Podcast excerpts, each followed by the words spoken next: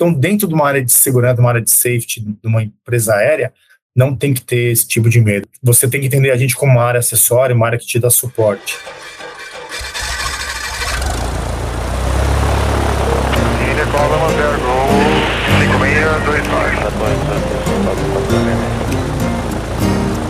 Fala pessoal, aqui no Farol de Pouso, mais um episódio do seu podcast semanal de aviação. Conrado falando, estamos aqui hoje para uma edição única. Hoje estamos sem o Félix e sem o JV aqui para fazer a introdução. Tá com a gente aqui o Gui, o Caio, que espero que fale alguma coisa hoje, e o nosso convidado, convidado de honra. Uma alegria ter o Renato Achoa com a gente. Mas antes da gente começar, uma lembrança para os nossos apoiadores, a Hangar 33, a marca da moda masculina da aviação, e a Escola Realizar, a escola de aviação lá de Torres. Aliás, recentemente gravamos um podcast sobre a Realizar, e você que não ouviu, por favor, clique lá, assista, porque ficou um podcast muito legal. Hoje, então, aqui com o Renato Achoa, um amigo de longa data, nos cruzamos aí há muitos anos atrás, ali na época da, do 27, época de ouro do 27 da Varig, e hoje ele está aqui como um manager, como um líder, como o chefe aí do safety e quality da Azul e vai contar essa história para gente, a história dele da aviação e como é que ele chegou numa posição tão importante. Achou bem-vindo a bordo e suas primeiras palavras, já pode começar tocando aí quem é você, como começou a tua história com a aviação. Maravilha. Obrigado, Conrado, obrigado, Gui, obrigado, Caio. Prazer estar com vocês aqui. E para contar um pouquinho, né, do que do que foi um pouco a minha carreira, de como está sendo e como a gente transformou ela para o jeito que ela é hoje, né? Comecei como piloto também. Não sei como que ele é aluno no aeroclube e tudo mais. A gente vai bater um papo sobre isso, né? Acho que a ideia é essa, né, Conrado? Que é o que vocês querem, que vocês querem saber, não é isso? A gente quer saber tudo, Achoa. Quer dizer, tudo, tudo que é publicável, né, Achoa? Então, a, a parte boa da, da, da, trajetória das pessoas a gente aqui grava aqui no podcast. Aquelas outras, a hora que a gente se encontrar e tomar uma cerveja, a gente conta aquelas histórias, né? Mas é isso aí, essa ideia é, pô, como é que o Renato Achoa decidiu virar piloto e daí a gente toca para frente. Maravilha. Vamos lá, prazerzão estar com vocês. Cara, é, minha vida é, é muito parecida com a de vários aviadores aí pelo mundo. Pelo que, pelo que eu me lembro, né? E a minha mãe me, me conta ainda, que ela tá viva ainda, ela, ela falava que desde os quatro anos eu queria ser piloto. E aí, aquela paixão de ficar levando a gente para os aeroportos. Congonhas era o, o, o momento icônico, né, da gente ir ver avião lá em cima, era tudo aberto, a gente via os aviões pousarem, decolar ao ar livre, então era um negócio muito legal. E eu pedia, ela me disse que eu pedia o tempo todo para estar tá, para estar tá nesses lugares, para ver avião e para ver tudo mais. Então foi, foi uma época fantástica e aí me moldou para querer ser piloto. Ah, o que aconteceu? A vida vai levando a gente para um caminho e o meu pai nunca quis que eu fosse piloto. Meu pai é advogado, né? E sempre nessa área jurídica. Ele me moldou para ser um advogado. E aquilo ficou latente na, na, no, no, meu coração, na minha mente, durante a, a vida, adolescência e tudo mais. Sempre gostando de aviação, mas meio longe dela, né? Sabe, sabe como é que é, né? A família te leva para um lugar que às vezes não é aquele que você deseja. E teve um aniversário meu, de, acho que foi 16 anos, por aí, 16, 17 anos. Ah, acabou chegando dois amigos em casa que estavam morando na Califórnia. Estavam ah, no Brasil, visitando, foram, meu, foram em casa, e eles me contaram que eles estavam morando na Califórnia fazendo curso de piloto. Aí eu falei, aí eu fiquei louco. Falei, não, não é possível, meu.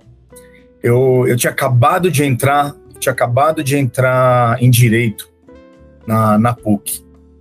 E isso foi, foi muito bacana, porque tava conversando com eles e falou assim, pô, cara, vem, vem pra cá, vem, vem morar com a gente e a gente trabalha lá, vai entregar pizza, vai ser manobrista e que era o que eles estavam fazendo e voando nas horas vagas, né? lá naquela época você conseguia pagar a hora com, com esse tipo de trabalho. Então era, era muito bacana, era totalmente diferente do que a gente vivia aqui. E eu fiquei seis, não, foi seis meses, quase um ano na faculdade, já estava finalizando, vai. Aí eu decidi que, que ia. Fui lá e tranquei a matrícula, Conrado. Aí foi briga em casa, né? Quase me desertou. Então. Os caras te salvaram, né? É, é, eu, eu, penso assim, eu penso é. assim, eles me salvaram. Mas uhum. eu, eu fui lá na, fui na faculdade tranquei a matrícula. Tranquei a matrícula e cheguei pro meu pai e falei, pai, tranquei a matrícula. Meu, Nossa. Foi o bicho pegou. Quase, quase deserdado, né? Imagina. E, e nessas brigas que eu tive com ele, foram brigas assim, meio. Imagina, você é adolescente, aquela idade, você briga por causa de tudo, né? É, com pai e mãe, eu briguei, fui lá, tranquei a matrícula, mas aí eu tive, eu fiz um acerto com ele. Falei, tá, quando eu voltar, é, eu, eu finalizo a faculdade. Cara, eu nem sabia se aquilo ia acontecer ou não, né? Mas aí, mano, foi. Aquele tipo de promessa que você sabe que você não vai cumprir, né? É, aquela que você fala assim, não vou cumprir essa, mas vou. E, mas, mas é, só pra, é só para agradar, né? É, foi, foi. É, aquele jeito que a gente engana pai, né? Acho que engana pai. Assim como os nossos filhos enganam a gente hoje, né? Acho. Claro, claro, eu sou enganado o tempo todo, mas, mas é normal. E aí, aí fui, acabei trabalhando com, com eles, morando com eles lá, e comecei a fazer. Trabalhando, meu, entregava pizza, manobrista, arrumei um emprego no consulado brasileiro lá em Los Angeles, como contratado local, meu. E, e nas minhas horas noturnas, voltando para casa, eu ia pro aeroclube. Conheci um instrutor lá, cara, que deu, instru deu instrução para um monte de gente. Ele é falecido hoje. É um famoso chama um chamado Hank Smith. Ele, ele deu instrução para vários comandantes que eu voei, depois nem sabia que ele, que ele tinha dado instrução para esses caras. E, bom, em suma, fui lá, fiz minhas horas, estava fazendo e, e, durante esse tempo todo, é, eu falei para meu pai que ia ficar uns dois anos, né? Acabei ficando quase cinco, morando lá. E fazendo curso e tal. E chegou no, no, último ano, até que ele se encheu o saco, ele virou e falou assim: é, Cara, você não vai voltar? Eu falei, sim, vou. Ele falou, o que, que tá faltando? Eu falei, tá faltando terminar o multimotor aí. Ele falou, quanto que é esse negócio? Eu falei, ah, pai, acho que na época dava uns 5 mil dólares, sei lá, coisa assim. Eu falei, então tá bom, então vou depositar na tua conta e você faz e volta.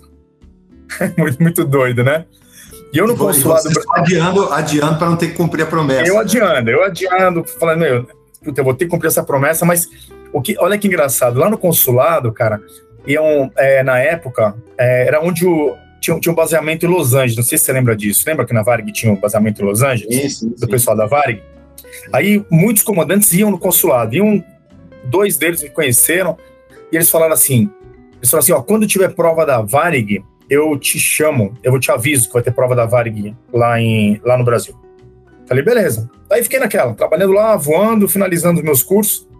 Então, teve um dia lá que o cara chegou e falou assim, vai ter prova da Varig em tal mês, tipo, seis meses para frente. Aí eu falei assim, beleza, então eu vou, eu vou correr atrás dessa brincadeira. E finalizei, marquei minha passagem de volta e Brasilzão de volta. Aí beleza, cheguei em casa, Aí, cara, olha que engraçado. É, essas coisas de aviação são muito loucas. Eu vou falando eu vou lembrando de algumas coisas. Uh, o meu instrutor lá, ele falava assim, naquela época, 86, 87, por aí, 88. Ele falava assim, cara, você nunca vai voar NDB. Falou, nem vou te ensinar esse negócio aí. Então, é, deu aquelas aulinhas meia, meia boca. Você nunca vai voar isso. O que, que eu cheguei aqui? Falei assim, vou fazer umas aulinhas no, no Aeroclube de São Paulo para porque eu tenho que preparar para fazer a prova da VARG e depois tem a parte, tinha teórica e prática, né? Beleza. Primeiro voo que eu fiz, meu, eu não sabia nem o que era NDB, meu, e aqui só tinha NDB. Em tudo que é lugar. A gente fazia, depois que a gente entrou na VARG, meu, metade dos voos era procedimento NDB. Não sei se, se você lembra é, disso, né? Foi, é? para navegantes fazer o Ecomuno. É, é, então eu falava assim, puta, como é que eu vou fazer isso? O que, que eu fiz? eu me matriculei no Aeroclube de São Paulo e fiz, sei lá, 20 dias de simulador, o cara só me mandou voar em DB. mudança de QD Mike, QDR, o caramba e tal, vai pra lá, vem pra cá, pra entender é, aquele negócio, né? O que, que era aquilo. Vê, né? o, quão, o quão atrás a gente é, é, em termos de aviação entre os Estados Unidos e Brasil, né? Exato. lá eles já, já falavam, é, lá eles falavam que não ia, que eu não ia nunca mais, nunca mais ia voar aquilo. Porque lá era, era VOR para tudo que é lado e era fácil, né? E era muito mais tranquilo e, e quando eu cheguei aqui a realidade era, era outra e, e você vê, é, a gente era atrasado, mas, cara, foi muito bom, porque eu aprendi uma coisa nova e, e, a gente usava muito, né? Usava muito. Então foi, foi interessante. Aí voltei, vim, fiz uma provinha lá na época e entrei na, na famosa Varg via Evaer, né? Eu vi que vocês falaram no, no outro episódio aí, falando de Evaer, perguntaram até pro, pro tiozão, você fez Evaer? Ele falou assim, não, não fiz Evaer. Ele não foi o que ele falou? Eu acho que eu lembro. Eu lembro, acho que foi no episódio dele que eu, que eu ouvi de vocês. É, Mas eu acabei fazendo, acabei fazendo Evaé. E também foi um momento bem bacana, assim, da, da carreira. Ter compartilhado aquela época lá com, com, com o pessoal de todos os lugares, morando junto, num, num formato diferente de, de, de, de escola, né? de linha aérea. É, era uma coisa necessária também, achou, né? Porque é, aquela época, hoje em dia a gente tem é, no mundo afora aí os programas de cadete, né, que oficializa os caras entrarem com pouca experiência, tem um programa de treinamento específico para esse esse tipo de piloto com pouca experiência e tal, de formação dentro da empresa, mas naquela época não tinha, né? Então era preciso uma formação de base muito forte, porque é, ele, o, cara ia ter pouca hora mesmo, entrar na, na linha com pouca hora, mas você precisava ter uma formação muito, muito estruturada já de operação de linha aérea, né? Com conceito, pelo menos a filosofia de linha aérea, e com os conceitos CRM, já o básico para você poder desempenhar a sua função ali de copiloto, mesmo com pouquíssima experiência, né? Então, era necessário, assim como foi a Evaer, depois foi a PUC, né? Que eu fiz, eu fiz a PUC. E, e, e, eu, e tem gente que, às vezes, tem, tem essa polêmica, os caras têm essa rixa, você, pô, fez Evaer, filho da PUC. Mas, assim, a gente é, enfim, a gente não tem que ter nem vergonha nem nada de, de nada, porque era o que tinha na época e, e na verdade, as oportunidades que apareceram, né? Apareceu aí vai para você. E, e, e a, a, ideia daquilo era dar a melhor formação para o piloto inicial para poder desempenhar a função na linha aérea com segurança, né? Pelo que eu lembro, na, acho que na época só tinha a escola da Lufthansa e essa escola da Varig, da Varig aqui. Não que não só funcionasse dessa maneira, porque tinha as outras empresas voando também, com gente que não, não fazia esse tipo de treinamento. Então, era, era, era o formato que tinha na época e era, era aquilo, exatamente.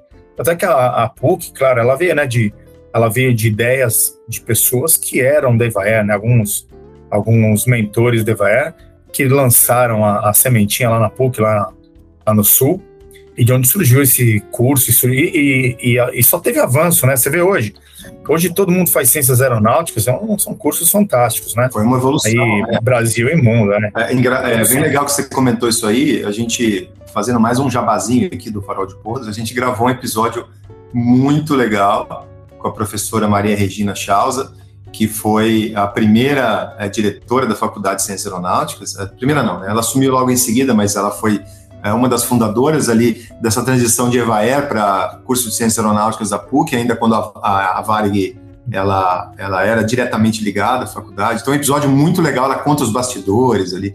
Então, é bem isso aí. Foi uma evolução, como você disse, uma evolução em termos de estrutura. Né? Você vê, na época, os comandantes que eu voei, ah, na sua grande maioria, ninguém era formado na, na, naquela época. Então, era, ser comandante era basicamente ser. Eu sou formado em ser piloto, né? Pela, é, era um curso técnico, mas que todo mundo se considerava assim, é, é, já um bacharel de alguma coisa, e não era, né? A gente não era. Depois da, essa evolução e transforma as pessoas. Cara, o estudo, o estudo é o que faz a gente crescer na vida e melhorar e ser questionador, né? Aí pelo, pelas coisas que vão acontecendo, e acho que a gente não pode nunca deixar de estudar. A gente tem aqui estudo técnico diário que a profissão demanda, né?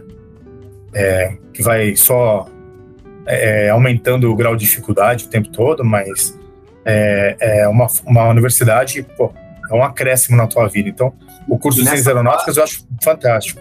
E nessa fase inicial, onde o, o piloto ali, o aluno, né, tá, não tem praticamente nenhuma experiência, é a formação das non-technical skills, né? É ali que você, nesse período, como você falou, essa vivência ali que você teve de dois anos de EVAE, depois quem tem na faculdade, é, você não necessariamente você vai usar aquele conhecimento que você adquire ali na faculdade, especificamente na tua função ali de copiloto, quando você entra na empresa aérea, mas a base que te deu de vivência, de maturidade é, como, como pessoa, como ser humano, e aquele desenvolvimento dos non-technical skills para você desenvolver um CRM ali, né, e poder ter assertividade, liderança, e tudo isso você desenvolve naturalmente.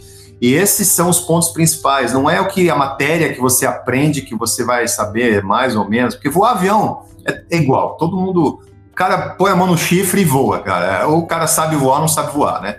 Mas o aviador, então, é, é, essa, essa fase é uma fase muito importante para a formação é, é, de um aviador, né? Muito mais do que um piloto, de ter as características do cara é, é poder se tornar um aviador de verdade, poder ter as competências necessárias para desenvolver uma função aí, de liderança dentro da cabine. Está preparando um comandante, na verdade. É ali que você começa a preparar a sua vida. Antes de ser piloto, você está se Exato. preparando para ser comandante. Eu, então, eu acho que facilita, né? Não vou dizer aqueles comandantes que tem muitos deles voando hoje e dando instruções em simuladores e tudo mais os caras que foram meus comandantes, né, que estão mais, tão mais uh, um pouquinho mais idosos que eu, vamos dizer assim. Eu estou naquela meia idade para cima, já quase na, na, fase velha, né? Mas é, eles tiveram, eles não tiveram essa chance que talvez a gente tem e as coisas vão evoluindo. Não, não, não sem tirar qualquer, porque eu vou com caras fantásticos, sabe, na época.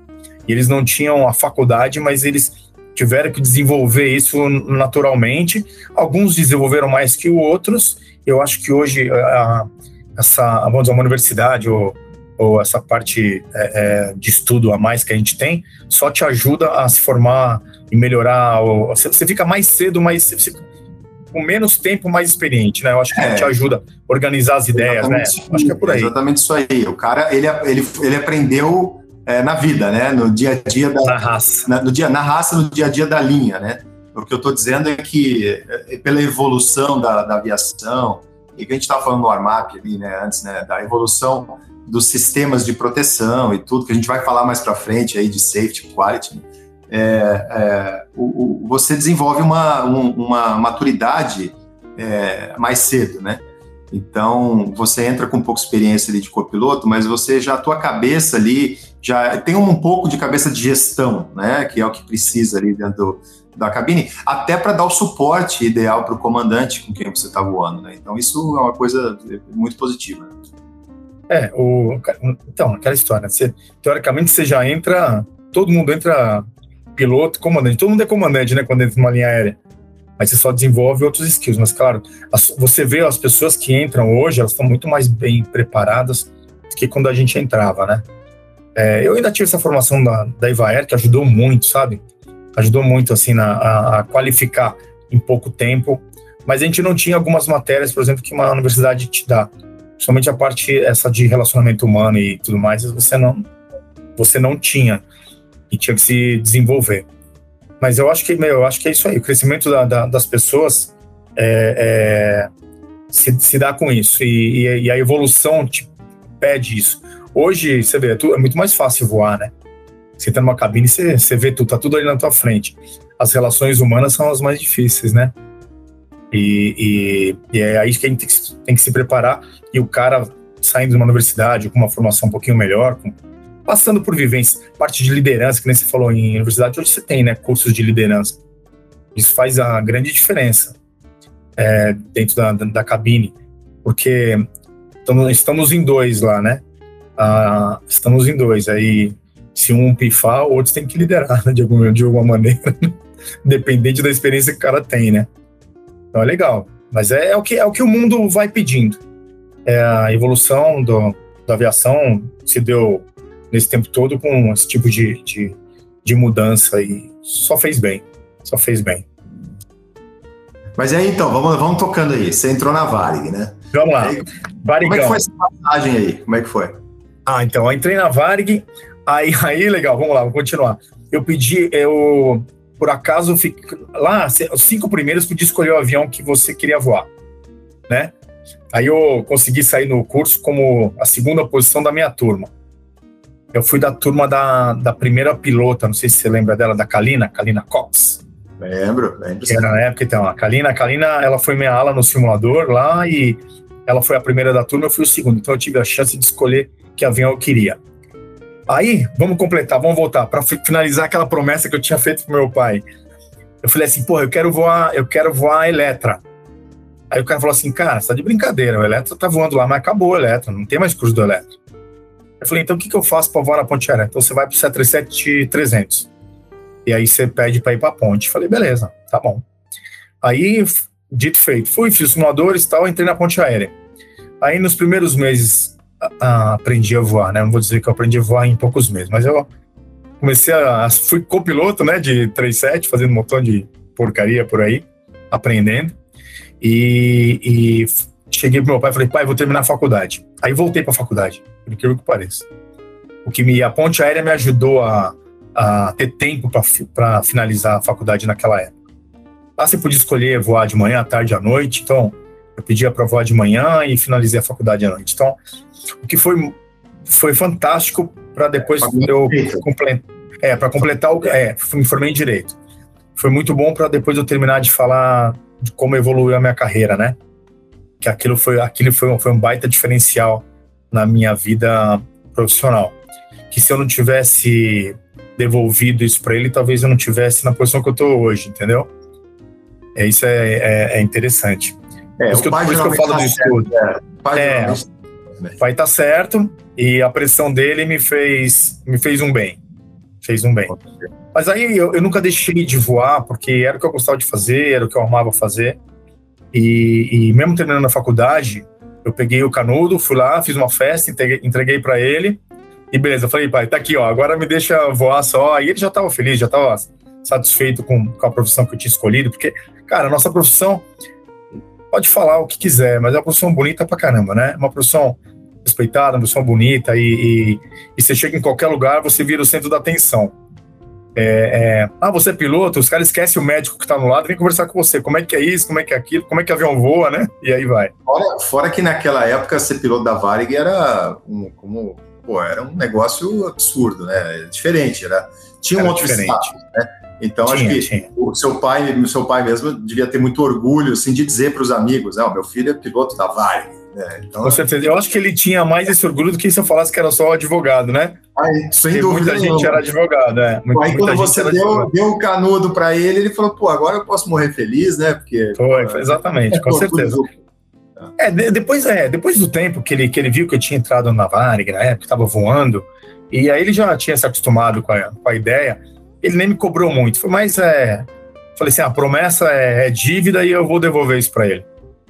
É, é, então foi bom, mas ele, mas claro, ele tinha, ele, ele gostou muito dessa, dessa guinada na, na carreira, não era que ele queria inicialmente, mas aí eu, a gente corre para os nossos sonhos, né?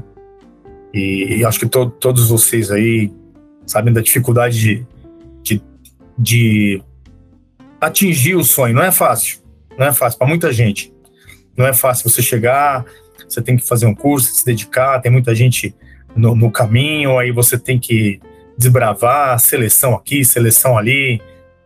É, então, a, a, atingir sonho das, das pessoas é, não são todos os seres humanos que conseguem. Então, eu acho que a gente é privilegiado no que a gente faz, porque a gente faz o que gosta, né? Então acho que isso é importante. Faz bem, faz bem para a vida, né? Isso. Total, total. Faz bem para a vida. É. Por mais exausto, cansado que você esteja, você pô, decolar e ver um pôr do sol e ver um nascer do sol ali e você olhar para fora, né? Olhar para fora ali, cara. Então a, a, vista do escritório, a vista do escritório, ela muda toda hora e é puta, por mais que você fale assim, ah, é o mesmo sol, é tudo diferente, né? É um negócio muito bonito, né? Aqueles ah. horários que a gente sabe, né? O horário da a, o nascer do sol, o pôr do sol, ou sim, aquela noite estrelada, né? É um negócio muito maluco. É isso aí. Ver, uma nuvem durante o dia, assim, você tá, você tá voando, cruzando uma nuvem, subindo, né? É, são coisas que a gente tem e a gente sabe o que é isso. E acho que o público todo aqui que gosta do, do tema, aviação e tudo mais, entende o que a gente está falando, né? Exato. Parece que é negócio de, de sonho, mas entende o que a gente está falando. Então. E ainda está sonhando só, né? Na parte do sonho. Isso. é, é, isso aí. É, isso aí é para reforçar de que esse sonho não acaba. Não Depois, acaba. Eu, eu já falei isso aqui no podcast, 20, 21 anos aí voando comercialmente, tudo. Cara, e eu falei hoje, dando, dando instrução para um aluno ali, inicial e tudo, eu olhei para ele, cara, olha para fora, o cara tava suando ali, né? Olha é. para fora. Olha para cara, vê que, que maravilha que é isso aqui, cara. Aí eu falei, pô, eu tô voando não sei quantos anos, cara. Eu entro nessa cabine aqui, eu sinto meu arrepio, cara. Minha, minha, minha pele fica toda. Eu, isso aqui para mim é como se fosse meu primeiro voo. O cara olhou para mim e falou: é mesmo, né, cara? Então é mesmo, é isso aí, cara. É isso mesmo. Então, esse ano eu tô fechando 31 anos de, de comercial. Desde o dia que eu entrei na Vargas, esse ano deu, deu 31 anos. Eu tenho a mesma sensação. É, e hoje, é e hoje, eu vou, hoje eu vou pouco. Hoje eu vou bem pouco, mas todo dia que eu saio para voar, eu tô, é como se eu estivesse indo, eu tô de folga. Eu não, eu não me sinto trabalhando, eu me sinto trabalhando aqui no escritório, mas, mas quando eu saio para voar, eu me sinto de folga. É muito doido isso. Não é, não é qualquer profissão que você tem isso. A hora que eu sento ali na, na cabine faço o meu, meu cheque e tal, a hora que eu decolo, porque eu, hoje eu tenho roubado a etapa dos copilotos, cara. Eu nunca fui assim, fominha, tá?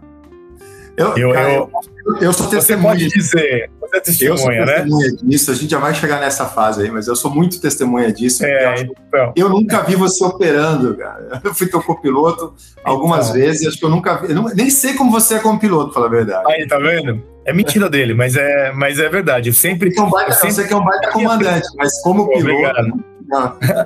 não, mas se tinham três etapas, eu sempre mandava duas pro copiloto porque eu, eu era assim, porque eu, fizeram isso comigo. Eu fiquei cinco anos de copiloto, né? Fiquei cinco anos de copiloto e, e fiz, fizeram isso comigo na, na época. Então foi. É, eu tinha, acho que obrigação moral de fazer isso com todo mundo. Mas hoje, como eu vou pouco, eu vou, eu roubo. Quando eu faço um bate-volta, eu falo, cara, deixa eu fazer as duas etapas. Aí o cara nem fica chateado, tudo bem, então mundo bastante, né? Então tá tudo certo, né? então, aí vamos lá, vamos voltar.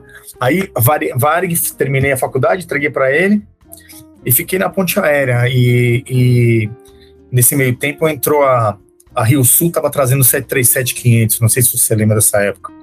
Rio estava trazendo 737-500 e a gente foi voar. É, o pessoal da ponte, aí ficaram cinco comandantes, cinco copilotos voando na, na ponte e voando o 737-500 da Rio Sul. É, foi ali que ali deu uma virada de chave na minha vida interessante. Porque quando, quando falou assim, ah, você quer voar na Rio Sul com a gente? Eu, eu falei, tá bom. Aí fiquei voando os aviões da Rio Sul. Como esses, eu era um dos cinco copilotos na época que tinham entrado ali para voar na Rio Sul junto com outros cinco comandantes. E nesse meio tempo aí, a Rio Sul começou a crescer e chegou uma hora o comandante Maciel, que era o diretor de operações da, da Rio Sul, foi lá por nos bastidores, negociou com o diretor de operações da, da, da, da Varig e, e chegou para a gente, os cinco copilotos lá, e falou assim: Cara, eu estou precisando de comandante de Brasília na Rio Sul. Eu não tenho mais gente para promover de comandante lá. Vocês querem ir? Meu, foi a primeira vez que eu levantei o dedo e falei: Quero. Os caras olharam para o lado, aí dos cinco, acho que quatro fomos e, e a gente acabou saindo comandante na Rio Sul. Tem, tem uma história interessante isso aí. No ano que eu ia sair comandante na Rio Sul, a minha turma da Vari, da Evaiar lá, a gente fez um churrasco lá no Rio de Janeiro. E, e eu era eu e mais, não, eu era o único que tinha ido naquela época para Rio Sul. Todos os outros estavam indo para internacional. Sabe aquela história de Londres e Londrina? Cara, isso aí foi, foi exatamente o que aconteceu comigo. Aí, eu, aí os caras assim, pô, mas estamos indo para internacional. Eu falei, tá, mas eu preferindo ver Londrina da esquerda do que Londres da direita, e foi exatamente isso que aconteceu.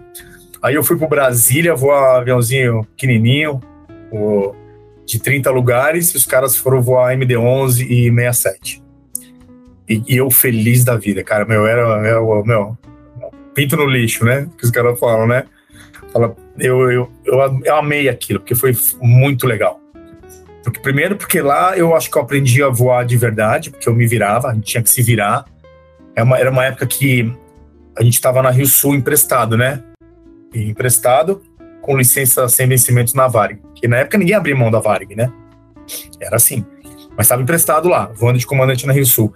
E a gente tinha que se virar muito. Você pousava hoje onde é normal pousar, mas pousava no interior aí do lado sul, ligava para o Dove porque não tinha celular, a gente ia no, na sala de chá lá, ligava pro Dove e falava, cara, faz um plano para mim daqui para tal lugar. Ele falava assim, eu não faço plano do Brasil, ele desligava na tua cara. Ele só fazia plano pro 737, ele não queria saber da gente. Aí a gente tinha que ir lá fazer plano de voo e tal, e se virar com todo. Então, foi uma época muito engraçada, muito legal de, de, de voar, de aprendizado, sabe? Aquele que você, você fala, cara, aqui a aviação tá comigo, mesmo eu estando numa empresa aérea, o chefe te dava, te dava alta autonomia, porque também era o jeito que, que dava para rodar, que rodava bem. E lá eu fiquei, lá fiquei, saí instrutor lá no Brasília. E chegou uma época que, que o diretor de operações nos chamou lá da Varg de volta. Acho que era o comandante Binder, se eu não me lembro. Acho que era isso mesmo. Ele me chamou, ele chamou nós cinco que, que estávamos lá. Eles falaram assim: molecada, eu acho que eu tinha, eu tinha 28, 29 anos época, 30, uma coisa assim. Falou: molecada, acabou, acabou a festa Agora é o seguinte: ou vocês pedem demissão da Varig e fiquem na Rio Sul, peçam demissão da Varig e fiquem na Rio Sul, ou voltem para a Varig. Daí os caras, não, comandante, que é isso, a gente volta, né? É, quem abrir mão, aí você acha que era, era o ano 2000, é, 2000, 1999 para 2000. Não, comandante, a gente volta. Daí, mas a gente volta para onde, né? Que a gente já era comandante, né? Não, vocês voltam na posição que vocês estão. Ah, nossa turma tá tudo de copiloto na internacional. Cara, então tá bom, então volta para copiloto internacional. A gente falou, beleza, vamos voltar. Aí voltamos, alguns foram pro 67 e eu tive a chance de ir pro MD-11 de copiloto. Foi muito bacana. Foi bem legal. E nesse, nessa época, é, a gente tinha os baseamentos de copiloto, que a gente fazia o, o Tóquio, né? E o baseamento era em Los Angeles. E chegou o chefe lá da, da, da logística de, de, tripulante na época, o Alvarado, ele falou assim, ele falou assim, ó, ah, pô, Renato, você tá aqui, você tá, entrou no MD-11, você passou três, três vezes a tua chance de, de concorrer pro baseamento e tal, você quer fazer o baseamento? Eu falei, quero, os três, né? E aí, nesse, claro, né? Aí, nesse, nesses dois anos que eu fiquei na, na de copiloto lá, eu fiquei quase nove meses em Los Angeles, assim, passaram. Então foi muito bacana fazendo só. Prazo ali da, dos. É, é, é. E, ele, eles, eles te. Você passou, mas isso aqui tá na tua conta, né? Como se tivesse guardado na poupança no banco. Aí ele me entregou aquilo e, e eu fiz esses é, nove meses de baseamento. Inclusive, é, tem um fato interessante nisso aí, ó. A gente vai falando e vai lembrando, né? Engraçado. Mas na época, no, no dia da, das Torres Gêmeas, eu estava em Los Angeles no baseamento. E eu, eu morava com, com um cara que voa aqui com a gente também, com o Matosão. Ele, a gente morava junto num tal de Sea Sprite Hotel, que era lá em Hermosa Beach. E de manhã ele tinha ido para o Japão, né? Tava voltando. E de manhã um outro comandante lá na base, eu era com o piloto, um comandante me ligou, né? Falou, cara, liga a televisão aí. Eu liguei a televisão, e aí a gente viu aquele primeira nave que tinha entrado, o, o, o prédio pegando fogo, né? E depois entrou outro, aquele caos total, que eu acho que é um, é um momento icônico de todo mundo. Todo mundo sabe aonde estava naquele dia, né? Se você perguntar onde você estava um mês atrás, ninguém sabe, mas aquele dia todo mundo sabe exatamente. O pessoal da minha época, pelo menos você pergunta para todo mundo, todo mundo sabe onde estava, o que estava ah. fazendo, né? Sem dúvida. Alguns que assistem a gente não tinham nascido, né? Esses aí é, não lembram. Esses não, não lembram. Mas então, por, por, isso que eu falei, mas, é, mas, os, mas os caras da, nossa, da, da, minha época, assim, lembram todos. Você fala assim, ó, onde você estava, que você estava fazendo aquele dia fatídico das Torres Gêmeas, o cara lembra de estar. Eu tava lá. e, o Matoz, é, e o Matosão voltando do Japão. Aí alternou todo mundo, fechou o espaço aéreo americano. Ele pousou no México, eu só vi ele uns dois meses depois. Porque voltou pro Brasil, nunca mais voltou. E a gente ficou parado lá, o pessoal até ligando, falou, e o que a gente faz agora? Eu falei, cara, vamos pra praia, porque acho que parou o espaço aéreo americano aqui, no mínimo uma semana, dez dias. Mas não tem perigo. Eu falei, ah, quem é que vai querer destruir as, as letras lá do Hollywood, né? Na, na montanha de Hollywood? Ninguém. Então, vamos pra praia que não tem muito o que fazer. E foi mais ou menos o que aconteceu. Ficamos dez dias parados lá. E foi uma época puta, muita experiência, experiência boa e essas ruins, mas de, de lembrança, né? Ô, você chegou a operar lá em Hong Kong no Kaitak? No Kaitak eu não fui. Não, não tive, não, é, não, não, tive tempo de ir. Eu fiquei muito tempo em Los Angeles, por isso que alguns voos eu não fiz. Eu não fiz o África do Sul e não fiz o Kaitak também. Mas, mas o resto foi tudo que o MD11 fazia nesses dois anos.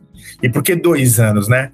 Porque, de novo, vai lá o, o cara e faz uma pergunta que devia ter feito. E em 2002, é, a gente copiloto lá quietinho, teve uma. Teve uma. A Varig Log se, se desdobrou da Varig na época. E aí tinha virado o Varig Log. E aí eles, o que, que eles iam fazer? Eles iam contratar pilotos para Varig Log. E a VASP estava num momento bem ruim e, e eu lembro que o chefe da o, o chefe da, da, dos pilotos lá da Varig Log, eu encontrei com ele ontem na, na Alabácia, até foi engraçado. Mas ele tinha uns 200 currículos na mesa dele. E aí o outro, o, o Gilberto Santos, que era um outro chefe lá, ele falou assim, não, cara, essas posições são dos copilotos da Varig, vai contratar gente de fora e passaram uma lista, né? Passaram uma lista lá na, na, na empresa para os 150 copilotos mais antigos. Eu estava nessa leva. Cara, eu ia sair comandante depois de uns, mais uns 5 anos, 4 anos, 5 anos para frente. Aí passou, eu e o. Você lembra do Costa Curta? Claro. Lembra do Carlos Costa Curta? Então, eu e ele, foi, aí foi, foi, né, foi logo em seguida, depois que eu te conheci, que a gente vai falar sobre isso já já foi na foi 2002 e a gente fez uma conta, falou, cara, se a gente botar o um nome lá, são três turmas de 30, a gente vai na terceira turma, vai dar certo, caramba e tal. Aí botamos o nome, aí falaram assim, quem quer vir pro 27? Aí levantei a mão de novo, ah, outro cara levantou de novo a mão. Pô, de repente o cara liga no dia seguinte e falou, cara, vocês estão na primeira turma. Eu falei, vamos, beleza, fechou. Teve briga na Pivar na época, eu lembro, foi uma briga danada, uma coisa ruim, e, e depois, com as pessoas, a gente se acertou, mas foi um momento muito esquisito da, da, da aviação naquela época. E a gente acabou indo em 10 para Varig Log, 10 copilotos. E assumimos posições lá que, que abriram dos aviões que eram Varig, tinha ido para Varig Log, e a gente achava que era a posição mesmo de, dos copilotos de lá, né? E aí começou a nossa carreira na Varig Log. Aí a gente saiu, eu saí comandante de 27, cara, o ícone né, da aviação. Para mim, acho que é tem dois aviões que eu, que eu, que eu não consigo esquecer, que são os classicão, os clássicos 727 e DC-10, cara.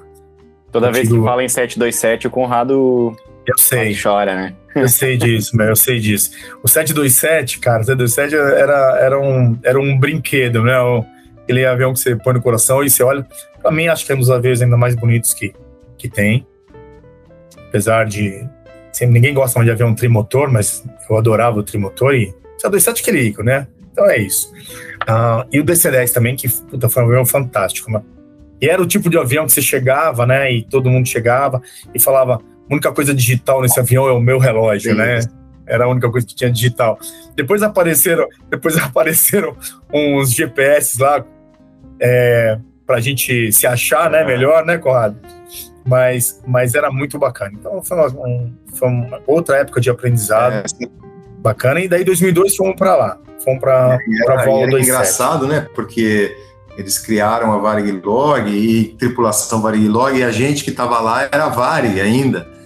Lembra disso? Era uma, era uma, uma bagunça ali, deu briga e tudo, mas é, é foi uma época conturbada, mas enfim, é, é, o reflexo do que a empresa estava passando, já tava, a empresa Isso. já estava indo para o vinagre, então os, os ânimos em todos os setores, em todas as áreas eles estavam muito à flor da pele, né? E estavam tentando de alguma forma é, achar soluções insolucionáveis ali, né, para a empresa. Isso. Isso. E, e, a turma de vocês foi uma, uma dessas soluções. Né?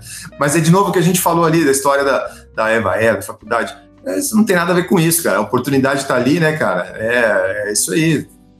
Tinha, olha, você... para você ver, tinha uns caras na época, você vai lembrar do Venzon, que era o nosso chefe. Você lembra dele?